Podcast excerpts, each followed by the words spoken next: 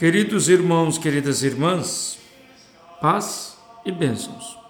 Hoje, quarta-feira, dia de São Leão Magno, Papa e Doutor da Igreja.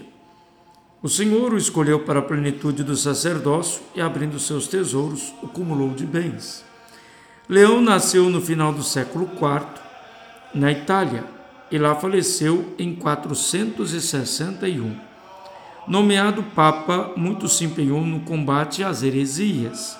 Exerceu forte influência no Concílio de Calcedônia, realizado em 451. Suas vibrantes homilias levavam o povo a fortalecer a própria fé na pessoa de Jesus Cristo, Senhor e Salvador. A celebração desta memória nos ajude a conservar e viver a sã doutrina cristã, chamado de Leão Magno pela sua magnitude e sua importância nas homilias, na pregação e no cuidado com a própria igreja. Se entendemos bem, governar na dimensão do ministério e na dimensão do mistério é a sabedoria de Deus que devemos procurar para de fato fazermos a vontade do Senhor. Por isso, o livro da sabedoria, no capítulo 6, versículos de 1 a 11, serve para todos nós e diz assim: Escutai, ó reis, e compreendei. Instruí-vos, governadores dos confins da terra. Prestai atenção, vós que dominais as multidões e vos orgulhais do número de vossos súditos. Pois o poder vos foi dado pelo Senhor e a soberania pelo Altíssimo. É Ele quem examinará as vossas obras e sondará as vossas intenções. Apesar de estardes ao serviço do seu reino, não julgastes com retidão, nem observastes a lei, nem procedestes conforme a vontade de Deus. Por isso, ele cairá de repente sobre vós de modo terrível, porque um julgamento implacável será feito sobre os poderosos. O pequeno poder, o pequeno pode ser perdoado por misericórdia, mas os poderosos serão examinados com poder. O Senhor de todos não recuará diante de ninguém nem se deixará impressionar pela grandeza, porque o pequeno e o grande foi ele quem os fez, e sua providência é a mesma para com todos. Mas para os poderosos o julgamento será severo. A vós, pois, governantes, dirigem-se as minhas palavras para que aprendais a sabedoria e não venhais a tropeçar.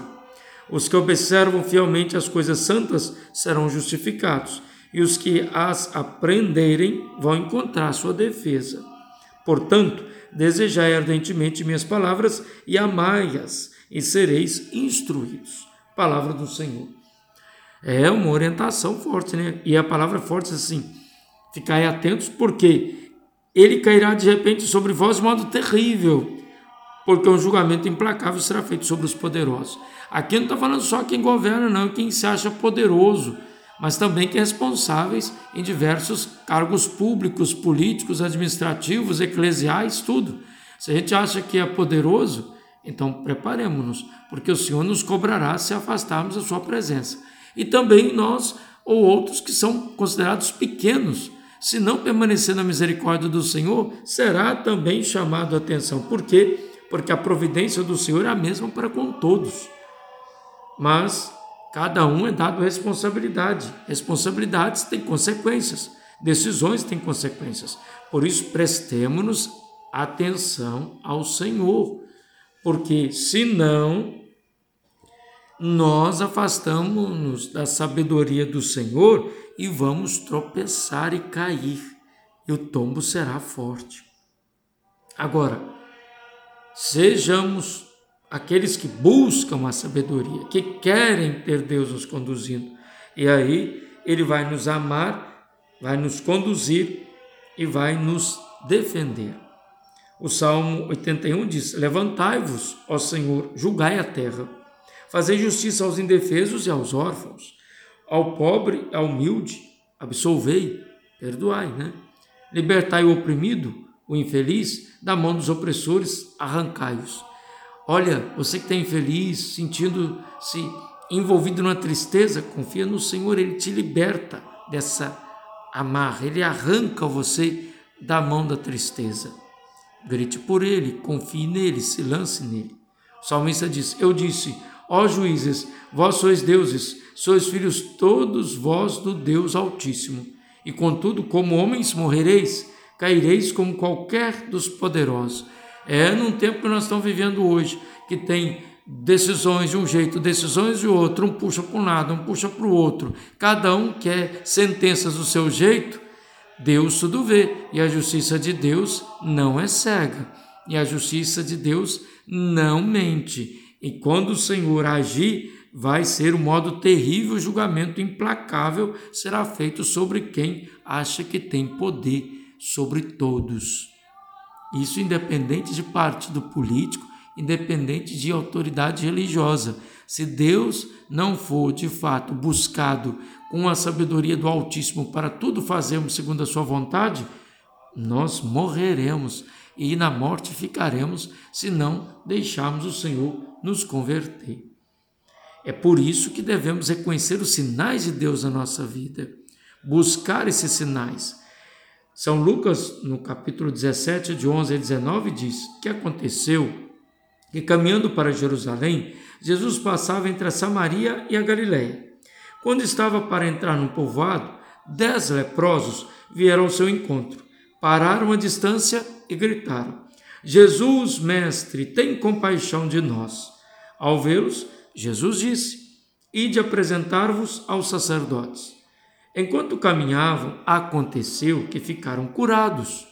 Um deles, ao perceber que estava curado, voltou glorificando a Deus em alta voz, atirou-se aos pés de Jesus com o rosto por terra e lhe agradeceu. E este era um samaritano.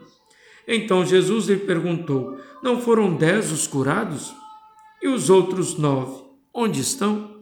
Não houve quem voltasse para dar glória a Deus a não ser este estrangeiro? E disse-lhe: Levanta-te e vai, tua fé te salvou. Palavra da salvação. No dia de São Leão Magno, prestemos atenção no que diz a palavra da sabedoria. Estamos buscando o poder do Altíssimo? Estamos buscando o Senhor? Ele sonda as nossas intenções, ele examina nossas obras. Por isso, queridos irmãos e irmãs, olhemos também a fidelidade como igreja, do nosso dízimo, da nossa gratidão. O dízimo não é uma experiência de dinheiro, o dízimo é uma experiência de gratidão, de fé, porque eu recebi do Senhor, eu recebi as bênçãos do Senhor e devolvo aquilo que pertence a Ele, a minha gratidão, a minha fé, a minha contribuição e minha participação na obra da salvação. A minha devolução, meu comprometimento, com o dízimo é uma sabedoria de humilde, que tem Deus como centro da sua vida, ou um olhar de poderoso, de juiz de si mesmo, que acha não necessário contribuir com a obra de evangelização? A minha experiência é uma experiência de uma gratidão no, na oração, na celebração da Santa Missa, dos sacramentos, uma busca por cura e santidade a experiência como dizimista é uma experiência orante ou uma experiência impositiva interesseira? Ah, eu vou devolver o dízimo, porque aí eu não preciso fazer nada disso de batismo, eu não preciso pagar isso, eu não preciso pagar aquilo. Desde quando o dízimo é para liberar-se de taxas? As taxas até nem deveriam acontecer, mas o dízimo é uma experiência bíblica de reconhecimento que as primícias e tudo vem de Deus, a cura, a fé, a sabedoria, e o Senhor nos escuta, nos liberta. Estamos com Ele ou estamos longe dele? A minha experiência como dizimista é uma experiência de cura da minha ganância, de cura da minha avareza e do meu consumismo? Ou é uma experiência de querer dinheiro, prosperidade? Ou é uma busca de cura interior? Qual é a lepra que toca o meu coração e minha pele? Dos julgamentos, das dúvidas, das incertezas ou até das hipocrisias? Ou até de um olhar um tanto quanto indiferente das obras da evangelização? Ou um comprometimento como igreja? Templo vivo, comprometimento. E as quatro dimensões do dízimo envolvem a caridade, a ação evangelizadora, a sustentabilidade do templo, a manutenção das obras de igreja e ao mesmo tempo da missionariedade. Toda vez que eu participo do dízimo, eu participo desses quatro pontos. Quando alguém recebe uma cesta básica, uma ajuda, sou eu que estou ajudando no meu pouco com o todo da igreja, que age na totalidade, que ajuda na evangelização, tem merecimentos de evangelizador, que ajuda na missão, tem merecimento de missionário. Quem ajuda na caridade tem merecimento de caridoso, e quem ajuda a manter o templo tem merecimento de ser ele mesmo igreja que usufrui da própria unidade administrativa da igreja.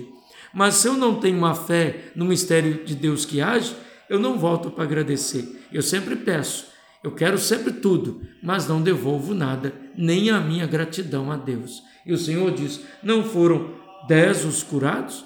Eu não concedo as graças e as bênçãos sobre todos, porque só esse estrangeiro agradeceu e voltou. Às vezes nós que somos muito de igreja, achamos que temos que reparar tudo, julgar tudo, somos às vezes os que menos contribuem. É interessante que os que mais cobram, mais pedem, são os que menos contribuem. E às vezes aqueles que dão com coração, com generosidade, sempre agradece quanto mais bênção recebe. Espera aí, meus irmãos e minhas irmãs. A providência do Senhor vem para os pobres e vem para os ricos. A providência do Senhor vem para o poderoso e vem para aquele que é pequeno. Quem está reconhecendo? Quem está agradecendo?